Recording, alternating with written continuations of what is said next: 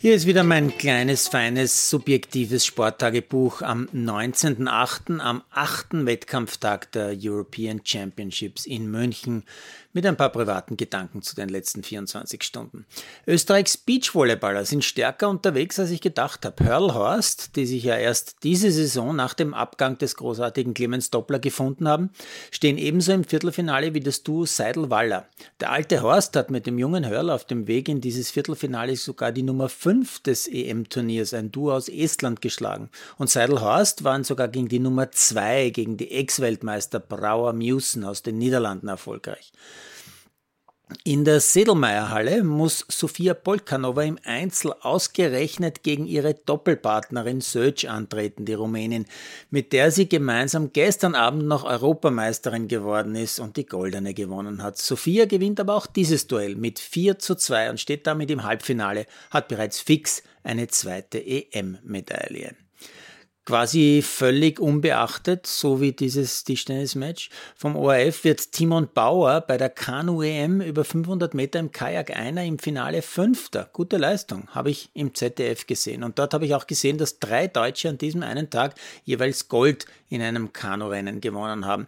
Die sind ziemlich gut drauf. Und das ZDF hat auch noch ganz interessante Parakanu-Rennen übertragen. Der ORF hat aber da zumindest Mountainbike Cross Country gezeigt, wobei Boris Sirka für mich den Saga des Tages geliefert hat, weil mitten in diesem spannenden Cross-Country-Rennen auf einem hochinteressanten Kurs im Olympiapark sagt Boris plötzlich, und jetzt kommen wir hier im ORF einer liebgewonnenen Tradition nach und wechseln zur zweiten Fußball-Bundesliga.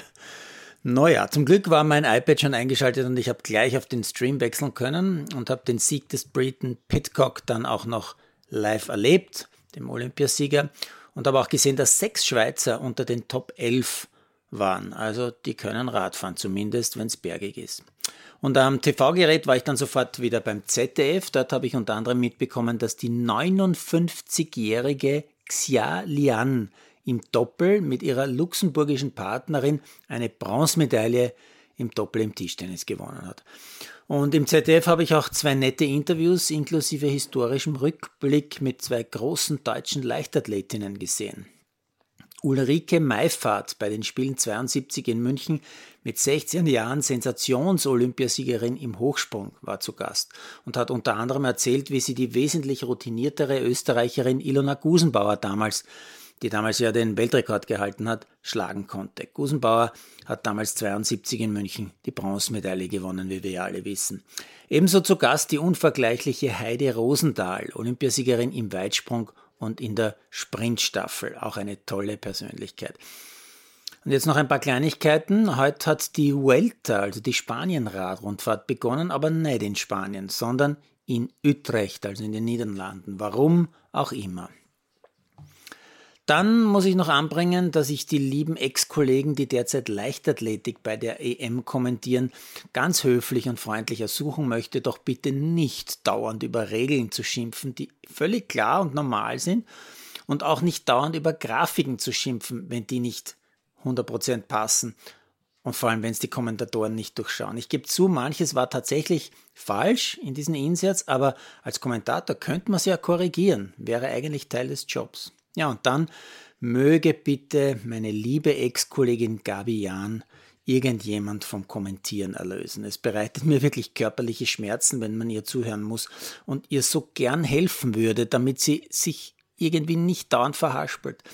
Sie ist völlig überfordert, ja. Und wer meine Kritik empörend findet, bitte einfach kurz Turnen von gestern Abend in der TVT anschauen. Leute, gönnt der Gabi doch bitte endlich die wohlverdiente Pension.